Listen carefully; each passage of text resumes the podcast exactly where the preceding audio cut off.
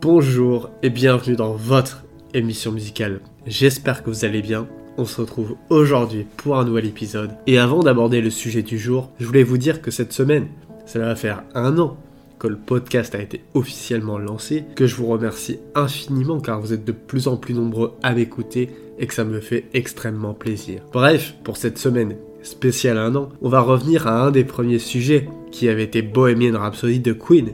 Et donc, quoi de mieux que de vous parler de l'album qui contient cette chanson, le légendaire A Night at the Opera de Queen. Au début des années 70, malgré le succès des trois premiers albums, Queen se retrouve confronté à des problèmes financiers importants, sous contrat avec les frères Sheffield, qui agissent à la fois en tant que manager et maison de disques du groupe, Queen accumule une dette de 200 000 livres après une tournée triomphante. Chaque membre se retrouve avec seulement 60 livres par semaine comme salaire, le reste étant utilisé pour rembourser la dette. Le groupe décide de chercher de l'aide pour résoudre sa situation financière. Ils entrent en contact avec John Reed, le manager d'Elton John, qui négocie avec succès la libération du groupe, moyennant le paiement de 100 000 livres et 1% des royalties des 6 prochains albums. La dette est rachetée ensuite par la maison de disques EMI, qui obtient également les droits du groupe. Libérés de ce fardeau financier, les membres de Queen, bien que fauchés, rentrent en studio en septembre pour enregistrer leur quatrième album.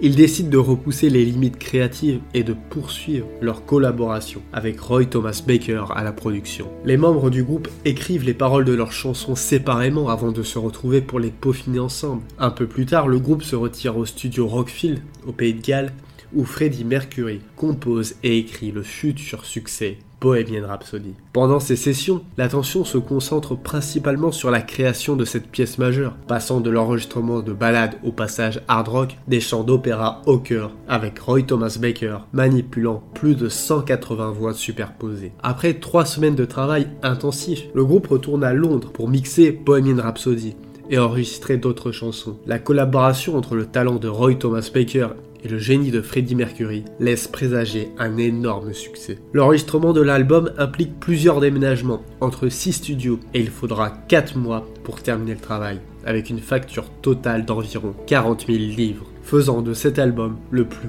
coûteux jamais produit à l'époque. Les 12 titres qui composent A Night at the Opera dépassent les 43 minutes et comme son prédécesseur, l'enchaînement de ce disque crée sa propre dynamique. L'album s'ouvre sur Death on Two Legs, qui est une lettre ouverte, acerbe et à peine voilée à adresser à un homme d'affaires qui représente les anciens managers de Queen, qui a été finalisé juste avant la sortie de l'album. C'est l'un des textes les plus acerbes de Freddie, si vicieux que Brian May n'est pas très heureux d'avoir à en chanter les paroles.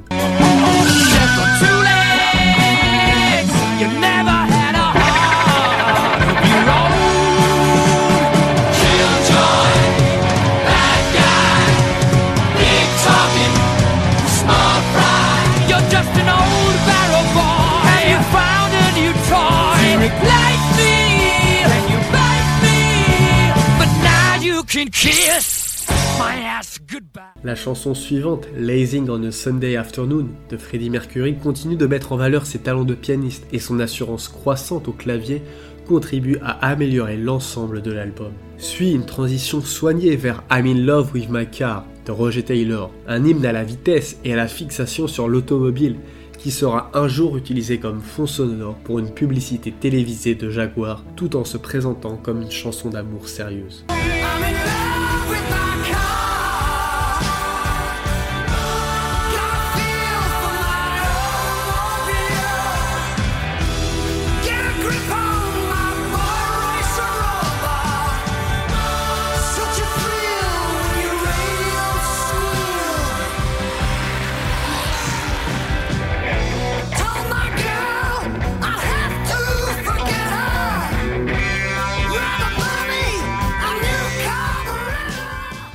chanson suivante, You Are My Best Friend, de John Deacon, qui est devenue en 1976 la première composition de l'éminent bassiste à être publiée en tant que single de Queen.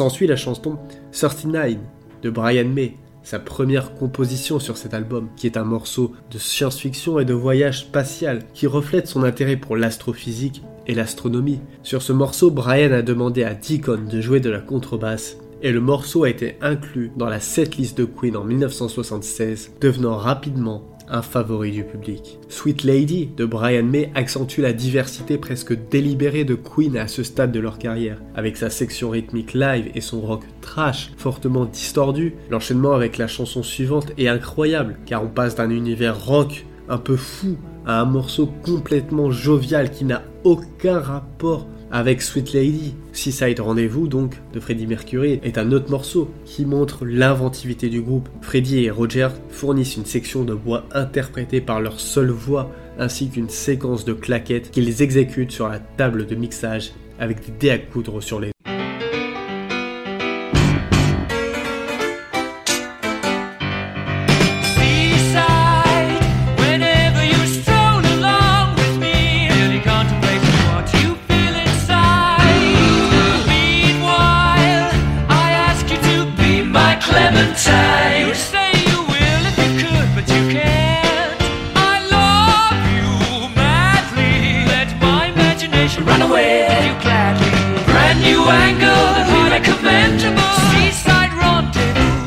La deuxième phase de A Night at the Opera commence par une longue chanson de Brian, The Prophet Songs, inspirée, si c'est le bon mot, lorsqu'il était fiévreux à cause d'une hépatite pendant les sessions de l'album Morceau lourd et mélancolique, The Prophet Songs était la pièce maîtresse idéale pour la tournée à venir. Son atmosphère biblique est accentuée par l'utilisation par le guitariste du toy koto, un instrument à cordes japonais traditionnel, plus souvent associé à la musique classique expérimentale. La chanson suivante, qui est l'une des chansons phares de l'album, Love of My Life de Freddie Mercury, chanson écrite pour sa petite amie Mary Austin, est une très belle ballade embellie par la harpe de May, les cymbales délicates de Rogers et la guitare acoustique.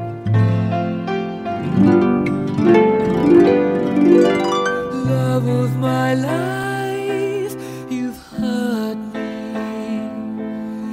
broken my heart, and now you leave me, love of my life. Can't you see? Bring it back, bring it back.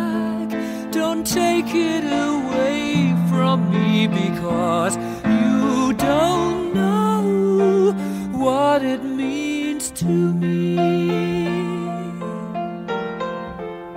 On arrive enfin à Good Company de Brian May, qui est l'un des morceaux familiaux pleins de sagesse, une chanson pleine de valeurs sûres et de réflexions mûres, enregistrée avec un ukulélé et sa fidèle guitare Red Special. Leur chevauchement imite l'ambiance traditionnelle d'un groupe de jazz Dixieland. Et c'est ainsi que l'on passe au colossal, au monumental, à l'unique Bohemian Rhapsody, qui est une pièce complexe composée en six parties, principalement par Freddie Mercury dans sa maison de Holland Park. Cette chanson a suscité des réactions mitigées au sein du groupe même. Mercury, convaincu de ses mérites, a rarement fourni des détails sur la structure lyrique les références à l'opéra classique, aux voyants de l'Ancien Testament et aux personnages principaux, Scaramouche et Galiléo. Quant à la réaction du public, elle a été étonnante. Mercury a remis une cassette en avant-première à un ami DJ, Kenny Everett, avec un clin d'œil, mais tu n'as pas le droit de la passer à l'antenne dans son intégralité. Everett a ignoré cette demande et a joué la chanson 14 fois en deux jours. Bohemian Rhapsody est devenue l'une des chansons les plus emblématiques du groupe, avec ses panoramiques, ses couches de voix, ses gongs, ses tympans et son audace opératique. Le solo de guitare de Brian May, mêlant exubérance et simplicité, s'inscrit parfaitement dans le ton de la chanson. La vidéo qui l'accompagne bien que considéré comme le single le plus coûteux jamais produit à ce jour, a largement contribué à son succès, récupérant même plus que son investissement initial. Of a man. Scaramouche, Scaramouche, will you do the fandango? Thunderbolt and lightning, very, very frightening me. Galileo, Galileo, Galileo Figaro. Magnifico! I'm just a poor boy, nobody loves me. He's just a poor boy from a poor family, sparing his life from this monstrosity. Easy come, easy go, will you let me go? Bismillah!